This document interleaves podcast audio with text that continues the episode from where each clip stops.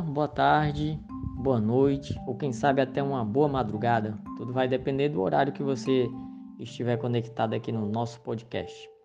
É, hoje nós iniciamos o terceiro episódio, o terceiro episódio do podcast Aedos de Iguatu, podcast este que é produzido pelos alunos do terceiro ano do ensino médio da Escola de Tempo Integral Edson Luiz Cavalcante. Dando continuidade ao tema iniciado no segundo episódio, nós continuamos então a falar sobre Grécia Antiga. No segundo episódio, os alunos apresentaram para vocês alguns dos deuses que faziam parte do panteão da mitologia grega. E no episódio de hoje, eles vão apresentar para vocês algumas criaturas mitológicas, é, alguns seres que habitavam o imaginário dos sujeitos da Grécia Antiga. Eu espero que vocês gostem e agora é, vamos convidar os alunos, cada um deles, para ir apresentando estes seres, essas criaturas da mitologia grega.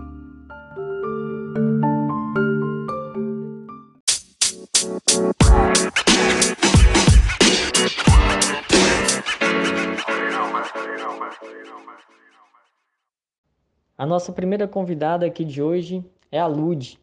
Lud vai falar sobre uma criatura bastante popular que são as sereias, mas que na Grécia Antiga, né, Luiz, elas eram até um pouco diferentes daquilo que a gente está acostumado, por exemplo, a ver nos desenhos da Disney. Então vou pedir para a Lud se apresentar, dizer sua turma, nome completo e apresentar então as características das sereias, de acordo com a mitologia grega. Por favor, Lud, a palavra é sua. Eu me chamo Lud Nogueira, sou do terceiro A e vou falar um pouco sobre as sereias. Na mitologia grega, são seres metade mulher e metade peixe, ou pássaro, segundo alguns escritores antigos, capazes de atrair e encantar qualquer um que ouvisse o seu canto. A sedução provocada pelas sereias era através do canto. Os marinheiros que eram atraídos pelo seu canto e se aproximavam bastante para ouvir seu belíssimo som, descuidavam-se e naufragavam. Há muitos mitos na Grécia Antiga sobre sereias. Alguns deles dizem que elas seriam mulheres que ofenderam a deusa Afrodite deus da beleza e do amor, e como castigo foram viver em uma ilha isolada. Em outros, conta-se que elas eram ex-companheiras de Perséfone, filha de Zeus, que foi raptada por Hades, deus dos infernos. Segundo a lenda, as sereias devem a sua aparência a Deméter, que as castigou por terem sido negligentes ao cuidarem de sua filha. As sereias eram representadas como grandes pássaros com cabeça e busto de mulher, Podemos encontrar suas figuras presentes em frisos, monumentos fúnebres, vasos da arte grega, estatuetas, joias e outras obras.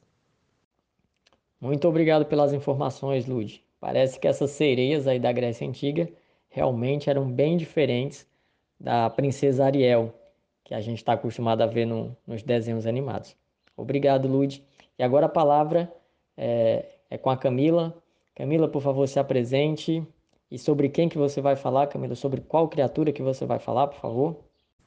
Olá, seres ouvintes. Vocês estão ouvindo agora a aluna Camila, do terceiro ano B, e eu vou falar um pouco sobre a criatura mitológica mais conhecida como Cérbero, o cão de três cabeças.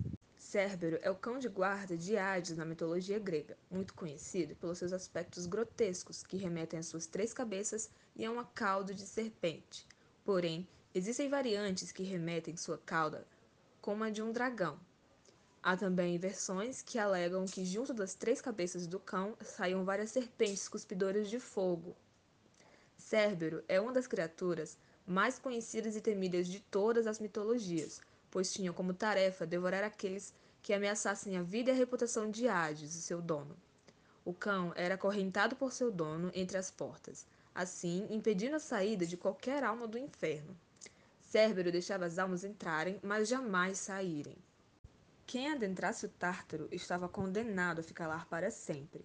Essa criatura era considerada uma cria de Tifão com Equidna.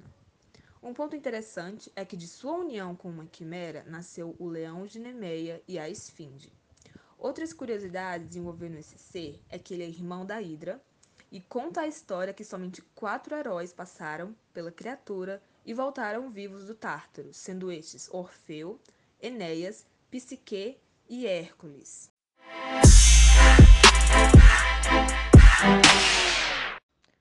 Temos aqui mais uma convidada. Agora contamos com a presença da aluna Johanna.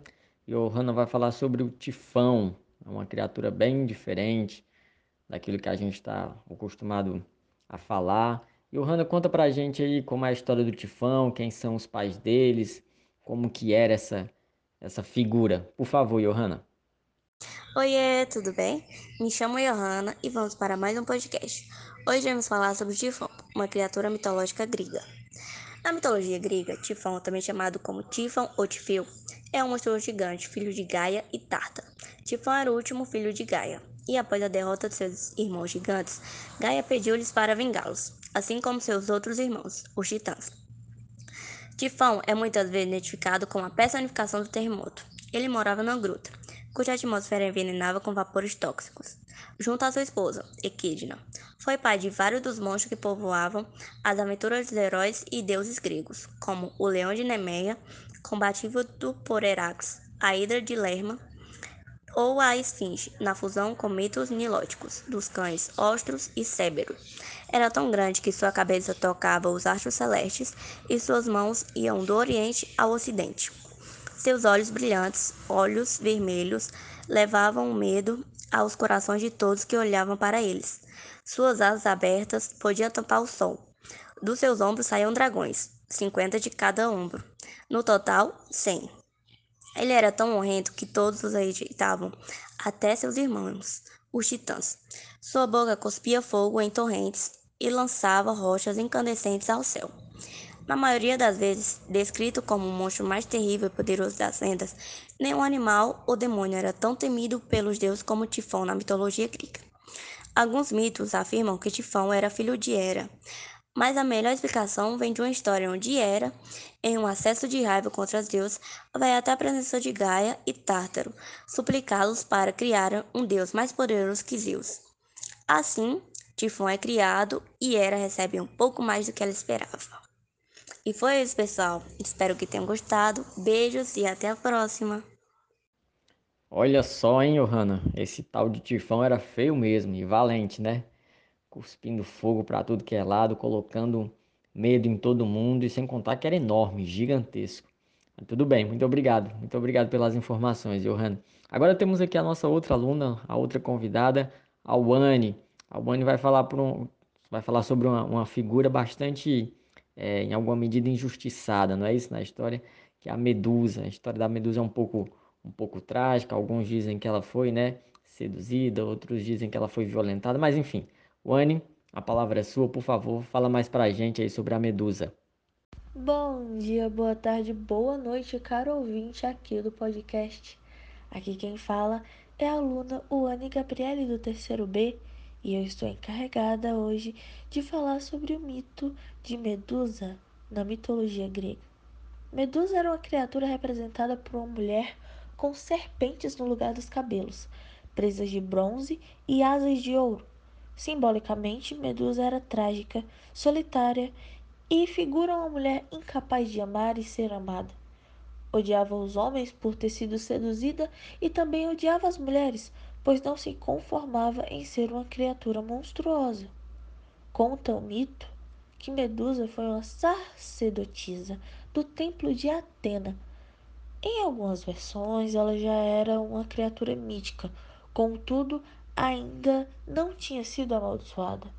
No entanto, Medusa é assediada amorosamente por Poseidon, como conta algumas variantes da história é, cedendo aos seus encantos ao deitar com ele no templo da deusa Atena. Diante disso, Atena transforma seu cabelo em serpentes e seu rosto num horrível semblante capaz de transformar em pedra todos que encontram seus olhos.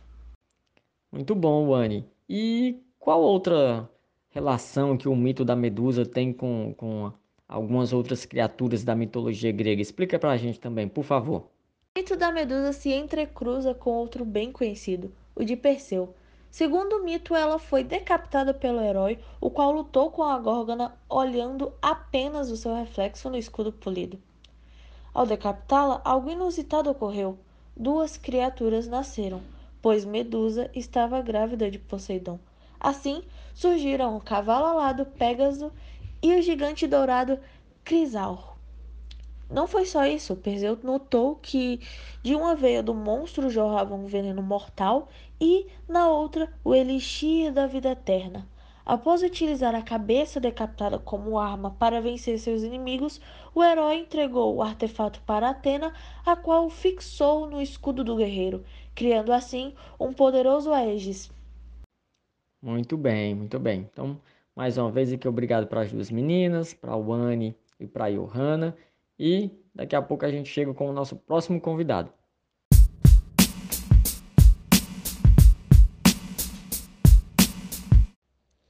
É isso aí, pessoal. E temos aqui mais uma convidada, é a Madalena. Madalena, assim como as suas colegas, eu vou pedir também para você se apresentar e falar as características desta criatura que você escolheu para nos apresentar hoje. Por favor, Madalena, a palavra é sua. Meu nome é Madalena Elisângela e vou falar sobre Equidna. É geralmente representada como uma mulher sedutora com cauda de serpente, era gigante como um titã, entretanto era a única capaz de se unir com o horrendo Tifão. Vivia numa caverna no Peloponeso ou na Síria. Segundo as tradições, divergem bastante quanto à sua origem. Segundo o Exíduo, era filho de Fóssis e Seto e, por, e, portanto, neta de Ponto e Gaia. Em outras versões, seria descendente de Tártaro e Gaia. Nas versões mais conhecidas, Equidna, em função da própria monstruosidade, casou-se com o horrendo gigante Tifão, tornando-se a mãe de todos os monstros. Equidna, assim como suas crias, possuíam uma natureza terrível e adorava devorar viajantes inocentes. Veio finalmente a ser morta por Argos, o monstro de cem olhos, que a surpreendeu adormecida. Olha só que bicho feio, né? Que criatura mais é, cruel e, e, e, diferente essa, essa equidna. E mãe de todos os monstros. Então, bem interessante mesmo, Madalena. Muito obrigado pela explicação. Muito obrigado por, por trazer mais conhecimento aqui para o nosso podcast.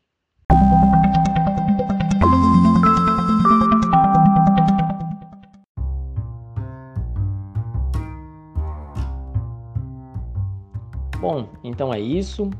Vamos aqui encerrando o terceiro episódio do podcast Aedos de Iguatu. Agradecer a você, ouvinte, que se dispôs a escutar, aprender com os nossos estudantes, com os nossos alunos. Agradecer também aos alunos pela disponibilidade em fazer as pesquisas, em trazer esse conhecimento, em compartilhar esse conhecimento que eles vão construindo na medida em que procuram as informações sobre antigas mitologias, sobre as crenças, sobre a forma de pensar, de entender o mundo né, das antigas civilizações. E desde já também deixamos aqui o convite para que vocês escutem o próximo episódio, o episódio 4, que em breve vai ser lançado aqui na nossa, no nosso podcast, no qual a gente vai tratar sobre a mitologia do Egito Antigo. Então, deuses como Horus, Ra, é, Isis, enfim, eles vão aparecer aí no nosso próximo episódio. Então é isso, se cuidem, abraço e muito obrigado.